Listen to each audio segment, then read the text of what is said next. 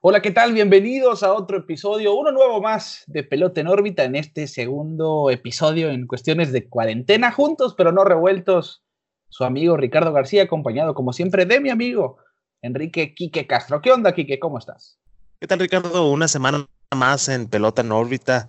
Eh, pues como dices, en cuarentena todavía, resguardados en nuestras casas, pero pues con las ganas de seguir con el programa y platicar de lo que nos gusta, que es el béisbol. Sí, así es. Semana con semana, pues buscamos traerles material. No es la excepción. Aquí, pues, optamos por hacerlo vía llamada de Skype, pero pues les tenemos material. Primero, antes de iniciar, pues yo los quiero invitar a que nos sigan en las diferentes plataformas de streaming de audio como Spotify, Google Podcast y Apple Podcast, la que les guste más, la de su preferencia. Ahí estamos en todas como pelota en órbita y semana con semana verán material, como también Kike en las redes sociales. Claro, eh, Ricardo, en las redes sociales, Twitter, Instagram y Facebook como Pelota en órbita, eh, pues los invitamos a que nos sigan en nuestras redes. Ahí estemos publicando los episodios nuevos, eh, noticias nuevas o cualquier información que, vaya surgiendo, pues vamos a estar siempre activos en nuestras redes. Bueno, así que les extendemos la invitación a que nos sigan en todas las plataformas en las que gusten, claro. Y bueno, la semana pasada les platicábamos de cómo estaba el mundo de las grandes ligas en estos tiempos de aislamiento, los jugadores en sus casas, cómo se mantienen en forma y cuestiones de diferentes, de diferentes temas. Ahora pues también les traemos otro lado de este mismo tema Iniciando por la junta que tuvo Donald Trump con los diferentes directivos de las ligas profesionales de Estados Unidos, incluyendo la MLB, donde pues se tocó el tema de que se espera que de tener ya más actividad entre agosto y septiembre eh, durante este año, lo que pues obviamente genera bastantes dudas para grandes ligas, si van a poder asistir fanáticos a los estadios, si realmente se va a poder arrancar la liga en julio junio como se planeaba, o simplemente pues el peor de los escenarios, tener que suspender la temporada 2020. Bueno, sí, Ricardo, se habla de una temporada corta de 100 partidos junto con um, varios juegos a la semana de doble cartelera. Eso yo lo veo muy difícil, eh, más que nada porque los jugadores pues tienen un gran desgaste, ¿no? Y, y pues vemos que, que va a ser muy pesado para ellos de llevar la temporada, pero pues espero que mínimo podamos empezar y ver algunos partidos. ¿Tú qué opinas, Ricardo? Sí, sí, totalmente de acuerdo. Muchos jugadores que de hecho, pues pensando en que esta temporada va a ser corta, tuvieron que ya someterse a algunas cirugías, ya recaer al, al bisturí, pero pues pensando en una recuperación para el siguiente año, una temporada completa, ¿no? Y pues es precisamente lo que les traemos para hoy. El otro lado de la moneda, sí, el, el juego está parado y muchas cosas pues obviamente se van a ver afectadas para mal, pero hay ciertos jugadores y ciertos equipos que se pueden ver beneficiados por este paro de las grandes ligas, Quique. Sí, estamos viendo muchas situaciones muy, ah, muy extrañas, ¿no? Eh, más que nada, pues las suspensiones, ya lo hemos platicado en episodios pasados, pues el, drama de los Astros de Houston, eh, dicen que, bueno, se, se, especificó que si no hay temporada, de todas maneras, AJ Hinch, el manager de los Astros, puede regresar para el 2021. Entonces, eh, hay casos muy extraños. Eh, también se hablaba de la agencia libre, de cómo se iba a manejar, pero pues eh, esperemos que todo vaya resultando bien. Sí, y precisamente eso que mencionas de AJ Hinch y Jay Fluno, pues ha generado alguna polémica porque hay jugadores que están suspendidos para esta temporada, como el caso de Domingo Germán de los Yankees de Nueva York, que en el caso de no haber temporada, pues decías, Jeff Luno y AJ Hinch pueden regresar ya para 2021, pero ¿qué va a pasar con esos jugadores que están suspendidos, que no tenían, por ejemplo, el caso de Domingo Germán, su regreso estaba eh, plasmado para el 5 de junio, eran 80 juegos de suspensión, si no me equivoco, pero si no hay temporada, ¿cómo se va a manejar esa suspensión? ¿Se tendría que postergar para la siguiente temporada o simplemente lo van a dejar pasar?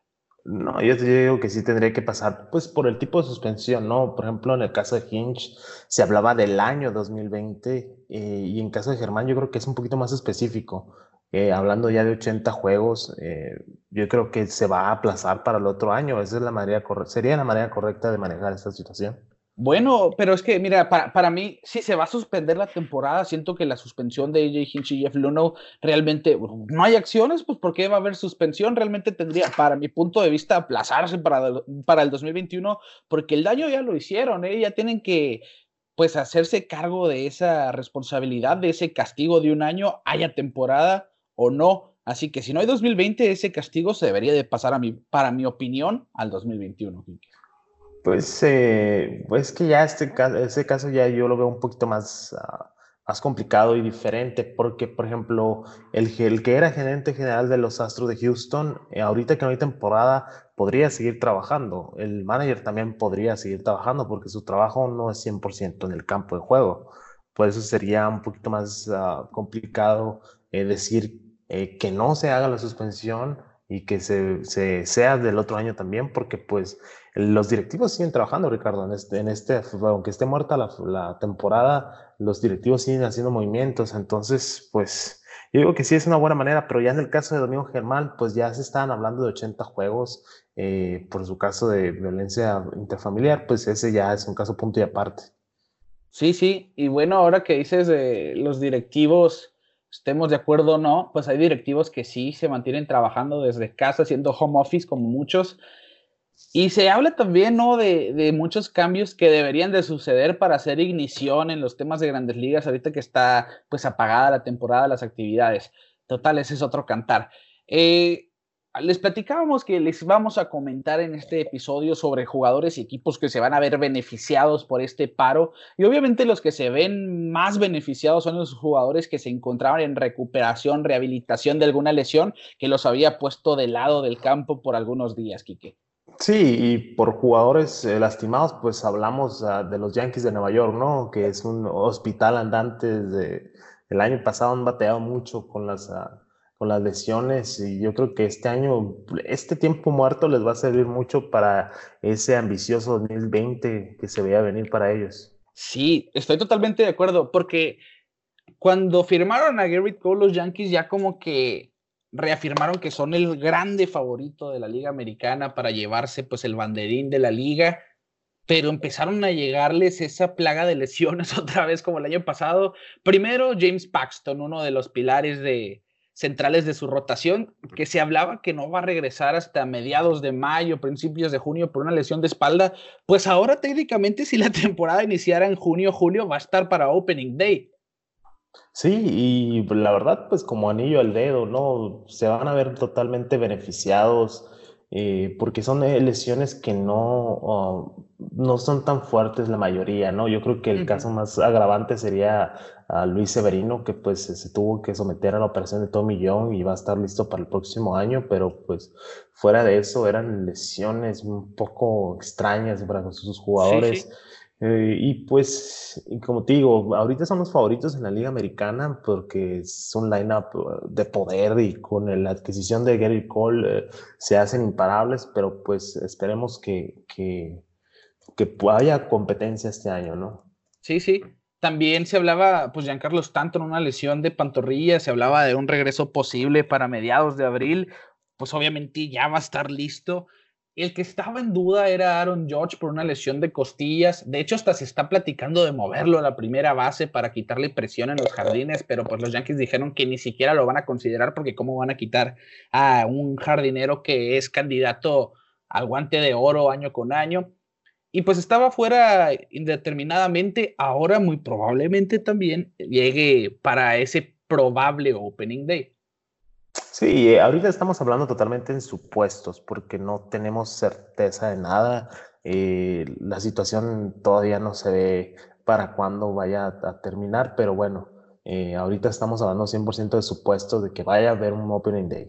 Sí, sí, vamos a hacer esto, Quique. Desde el episodio pasado estábamos hablando de que sí o que no va a haber temporada, que una fecha probable. Vamos a pensar de la forma más optimista posible, va a haber temporada entre junio y julio, ¿ok? Vamos a quedarnos en ese rol. para, así, para así aterrizar estos, estos casos y estos juegos mentales tengan sentido alguno, ¿ok? Sí, sí, sí, totalmente. Así que, así que, amigos que nos escuchan, síganos el rollo porque pues queremos mantenernos cuerdos primero que nada en esta cuarentena. Sí, porque no podemos estar hablando en puro supuesto, ¿no? Es mejor sí, sí. aterrizar un poquito la idea.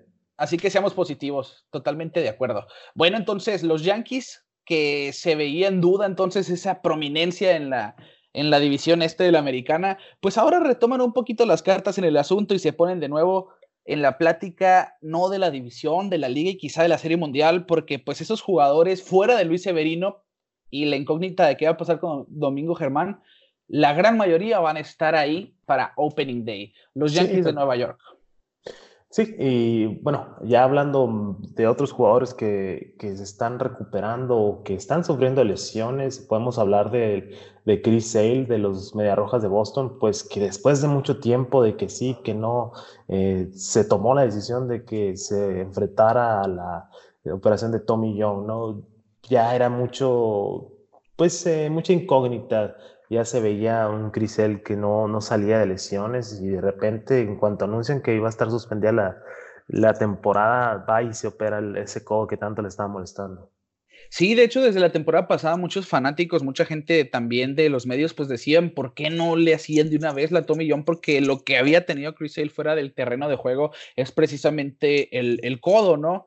Y ahora, en cuanto se anuncia que se iba a retrasar la temporada, curiosamente también se anunció pues la cirugía de Chris Hale que pues por cierto salió exitosa y pues se va a perder todo el 2020, haya o no haya temporada, vamos a pensar que sí va a haber. Eh, y como él hay muchos eh, con lesiones de codo, de hecho también en un caso muy similar el de Noah Syndergaard de los Mets, que se platicaba pues de una rotación obviamente encabezada por, por Jacob DeGrom, ahora Marcus Stroman en esa rotación desde el año pasado y Syndergaard pues eran como ese tridente, ¿no? Ahora pierden a pues al, jugador conocido como Thor, no a Syndergaard por Tommy hasta mediados del 2021 se platica.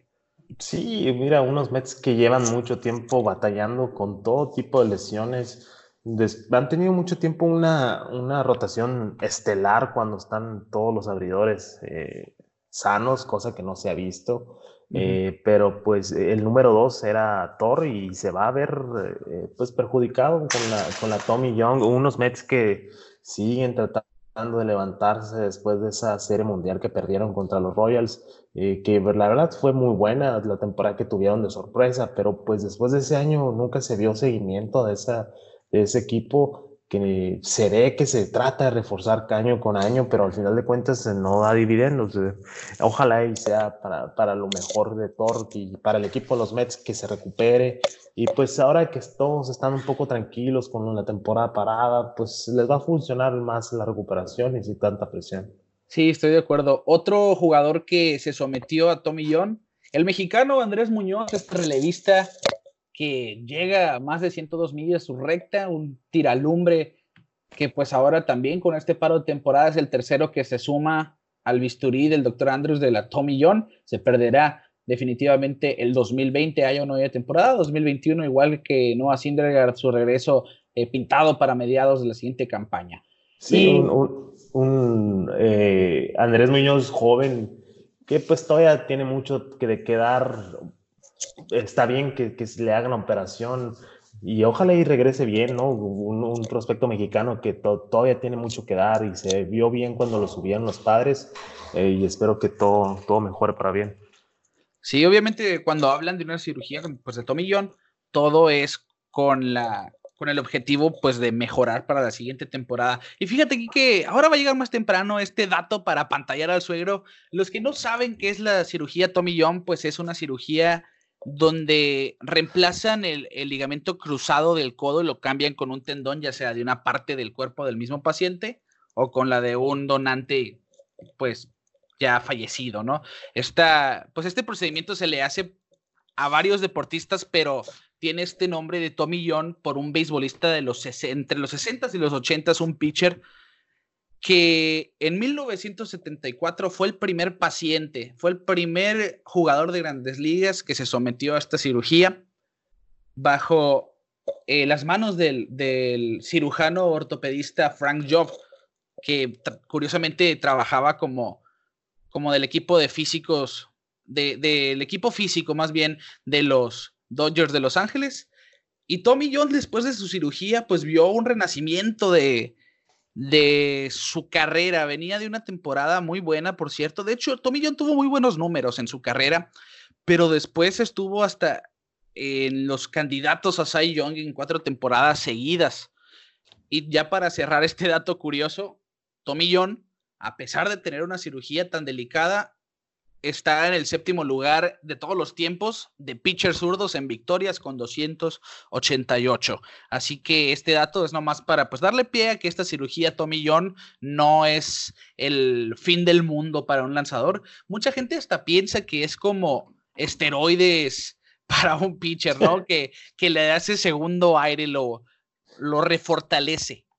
No, ves que definitivamente les ayuda, pues el, el, el, brazo del pitcher pues sufre mucha tensión durante todos los juegos, ¿no? Y la verdad eh, es muy estresante para el cuerpo también. Más eh, jugadores, por ejemplo, eh, si piensas en Chris Sale, pues son un tiro medio tres cuartos, doblado, o sea, se puede notar de dónde viene ese, esa tensión hacia el codo, que es donde está el ligamento, pues que, que o se desprende o se desgarra y es muy difícil recuperarse. Sí les da un segundo aire, pero pues eh, les ayuda también pues a que sus carreras, porque antes cuando sufrían esta lesión era la carrera se acaba. y ahora pues después de que a Tommy John, eh, el, este jugador que fue el primero que se le dieron la operación, eh, pues fue el conejillo de, India, de Indias, ¿no? Por eso se llamó Tommy John la operación y pues la verdad ayudó a muchos pitchers a tener una carrera larga. Mm, sí se puede dar el caso, como dices tú, que los pueda ayudar, pero pues es mínimo, ¿no? Eh, y también se puede ver con jugadores que tiran muchas millas, por ejemplo, Andrés Muñoz que mencionabas que arriba de 100, eh, pues son los más propensos, ¿no? Para, para ese tipo de casos, pero bueno, muy buen dato, Ricardo. Sí, al, tema de hoy. Y como te decía, no, no es el fin del mundo para un pitcher. Johnny Venters, este relevista que estuvo con los Bravos de Atlanta, hasta con los Rays. Eh, tres Tommy Jones en su carrera y pues ahí se ha mantenido así. Te pierdes una temporada después de la cirugía, pero te queda esa posibilidad de volver. Pero bueno, ahí está ese dato, la cirugía Tommy John. Jugadores que buscan pues ese segundo aire después de esta temporada, ya pensando a futuro. Y bueno, prosigamos. Otro equipo, Kike, que parece que, que hace lo posible para mantenerse nuestro contenido. También se va a ver sumamente beneficiado por este paro. Y porque sus lanzadores necesitaban ya también un descanso. Y estamos hablando otra vez de los Ángeles Dodgers, los Dodgers de Los Ángeles que verán pues a Clayton Kershaw agarrar un break de sus últimas temporadas.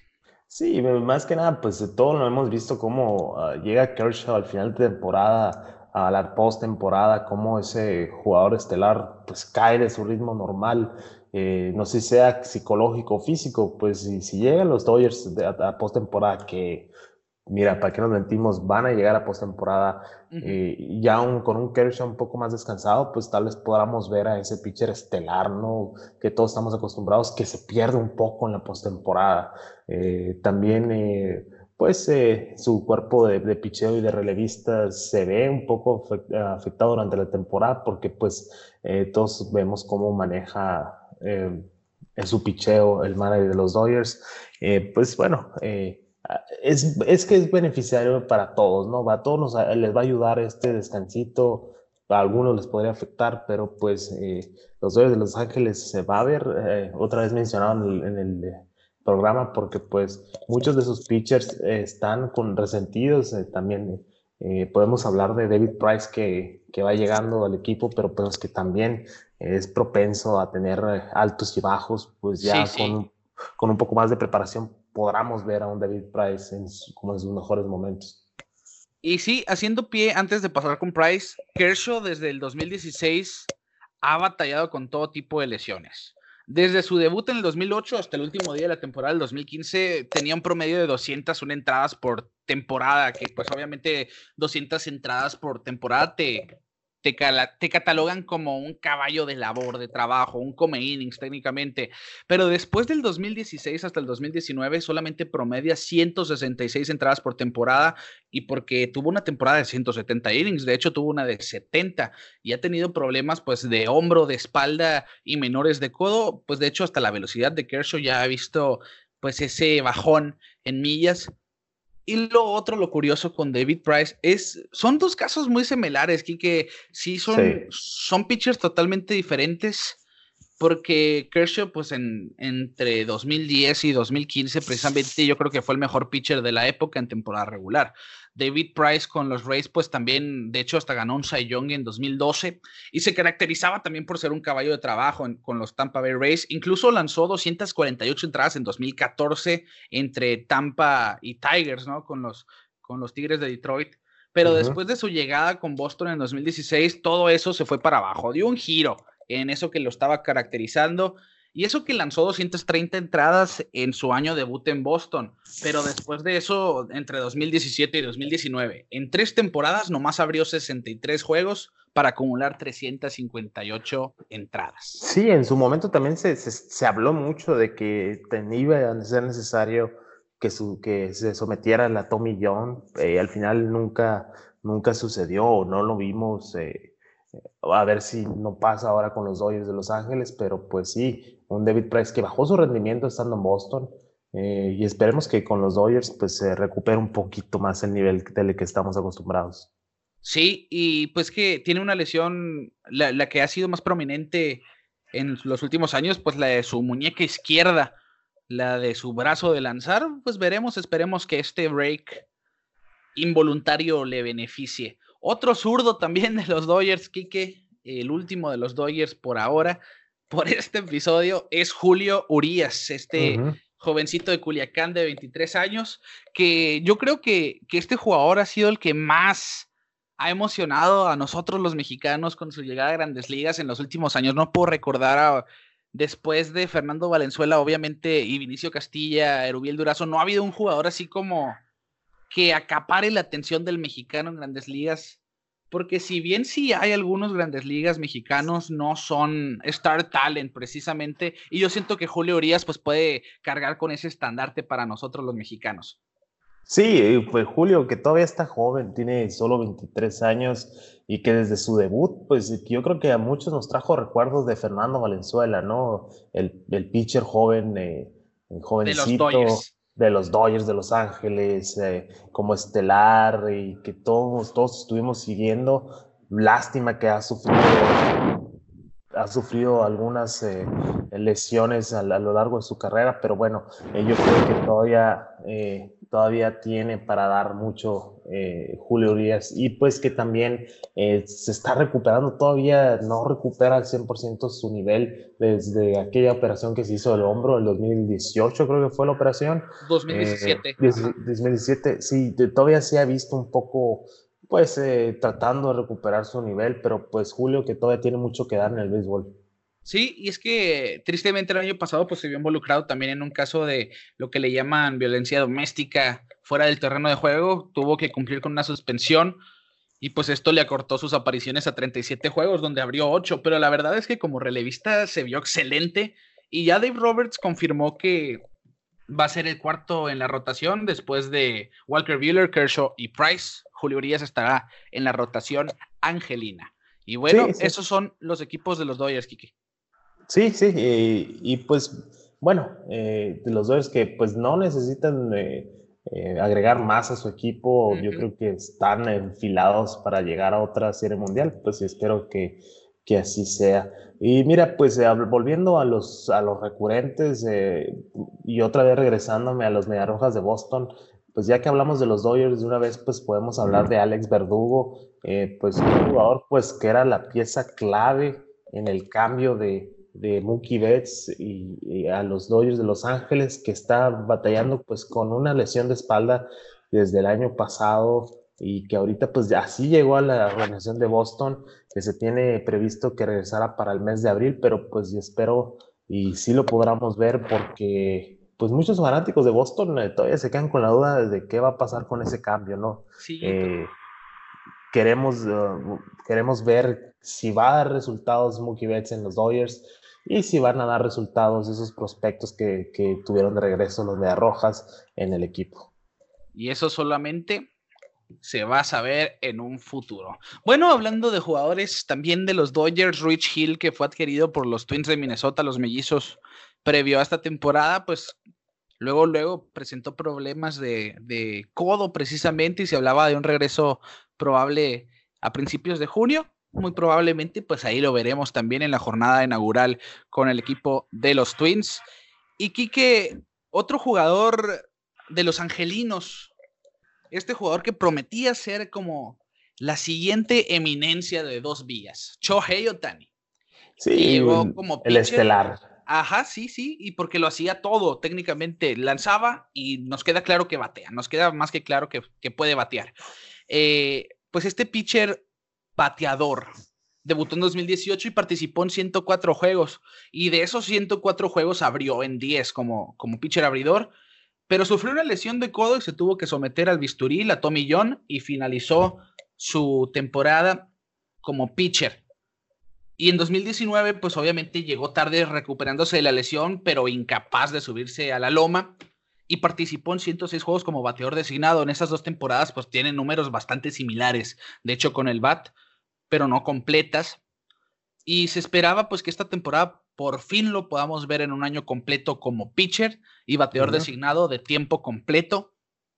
Y pues esperemos que, le sirva, ¿no? Este break, si, eh, que en esta temporada corta que se aproxima brille Chohei Tani y realmente nos dé pues una probadita de lo que se suena como la siguiente eminencia de dos vías, pitcher bateador. Sí, pues es que sí hemos visto, hemos visto de lo que es capaz eh, más, más como bateador, pero como pitcher también cuando estaba en la loma se dejó lucir con sus, con sus aperturas. Y fíjate, más que nada eh, la presencia de Yao de Otani como dos vías, eh, el hecho de que sea Joe Maddon el nuevo manager de los angelinos, pues me da esa emoción de quererlo ver más a Otani, porque pues tenemos experiencia de ver a Joe Maddon, un, un manager pues que es de esos que no le importa mucho seguir el librito eh, y las reglas así de, manejar el equipo. No te acuerdas que ponía con los Chicago Cubs al, al, pitcher como octavo bateador. O Anthony Rizzo de primero, segundo bat. Anthony Rizzo de primer bat y así, eh, movimientos que pues que no son muy comunes y que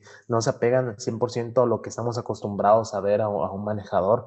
Y pues Otani, pues que sabemos que es capaz de, de impactar el juego en las dos vías ya lo hemos visto como bateador y, ahora con un equipo de angelinos pues que tiene mucho que dar, le falta todavía reforzarse un poco en el picheo, pero pues eh, va a ser un gran aporte el regreso de Otani para el béisbol.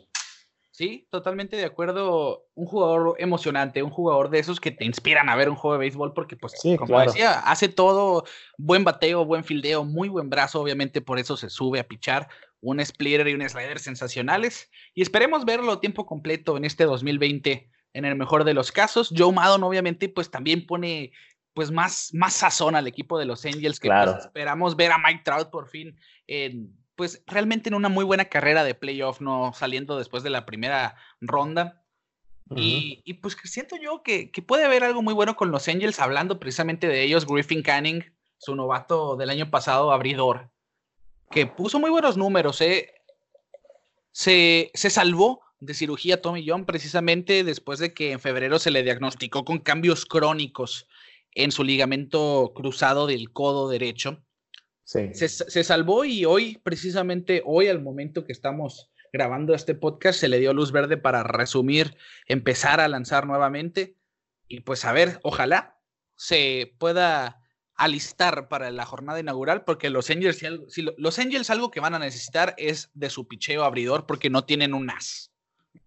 Sí, totalmente. Eh, Otani, aunque sea un, equipo, un eh, pitcher estelar, necesitan a un as en hasta arriba de la rotación. Consolidado pues, técnicamente. Consolidado, sí.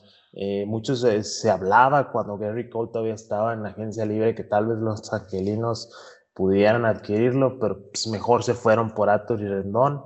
Eh, pero bueno, como te digo, Joe Maddon es un mago con los lineups, es un mago para manejar equipos. Yo creo que va a hacer un buen trabajo, pero bueno, vamos a ver qué nos espera para la temporada. Sí, bueno, que técnicamente todos los jugadores realmente pueden beneficiarse un poco de este paro menos carga física. Los jugadores que están pues en rehabilitación van a ver esa rehabilitación más gratificante a la hora pues del opening day, no van a estar tan apurados. Pero jugadores que estuvieron en grandes ligas, ya para terminar este episodio, vamos a tocar este punto final. que la Asociación de Jugadores de las Grandes Ligas, la MLBPA, aprobó este programa de asistencia para los jugadores fuera de rosters que ya tuvieron servicio en Grandes Ligas, lo que les puede garantizar, pues, un programa de entre 5 mil dólares y 50 mil dólares para jugadores dependiendo pues el tiempo de servicio y esto es voluntario, ¿no? Hemos visto también diferentes jugadores fuera de ese programa, fuera de ese programa, pues ayudar voluntariamente a jugadores de liga menor, a jugadores también con servicio en grandes ligas que ahorita no están en ningún roster, como Justin Verlander que está donando todos los cheques de pagos adelantados por la ausencia de temporada a estos jugadores en necesidad. Sí, claro, porque los eh, quien más está sufriendo ahorita en las ligas son los de ligas menores, ¿no? Sí. Eh, es bien sabido que no son eh, remunerados de la misma manera que un jugador de, de grandes ligas. son jugadores que batallan, muchos hasta trabajan mientras están jugando para pues también tener un sustento estable, ¿no? también de Sin Su Chu de los Texas Rangers habló que iba a pagar 191 mil dólares para repartir entre las ligas eh, menores para que pues también eh, tengan esa estabilidad, ¿no? En este tiempo de incertidumbre donde todos pues estamos paralizados sin poder hacer mucho. Eh, me gusta mucho la iniciativa, me gusta ver cómo Grandes Ligas está haciendo estos movimientos pues para asegurar que los jugadores estén bien, estén listos para cuando sea el banderazo y, y espero que pues que ya sea pronto. Sí, así que el apoyo entonces ahí está de la Asociación de Jugadores Profesionales de las Grandes Ligas. También Manfred aprobó este, pues esta beca, por decirlo así, de 400 dólares semanales para los jugadores de ligas menores, apoyar a todos los jugadores que realmente no tienen pues esa garantía económica, ¿no? Como algunos que ya estuvieron más años con servicio dentro de las ligas mayores. Y bueno, Quique, de esta manera Estamos llegando al final de nuestro episodio. Hay que recordarles a toda nuestra audiencia de que nos sigan tanto en las redes sociales, como decía aquí que el inicio del episodio, como pelota en órbita en tanto Facebook, Instagram y Twitter. Ahí denos follow, denos like, estaremos subiendo contenido y les estaremos notificando de cada episodio semana con semana. Y también Spotify, Google Podcast y Apple Podcast semana con semana y estarán escuchando estos capítulos, estos episodios de Pelota en órbita. Síganos en la de su preferencia, Kike.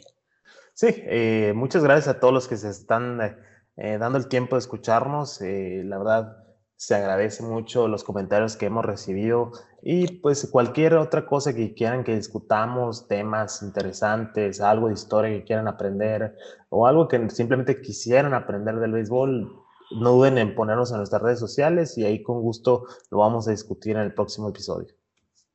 Bueno, está entonces.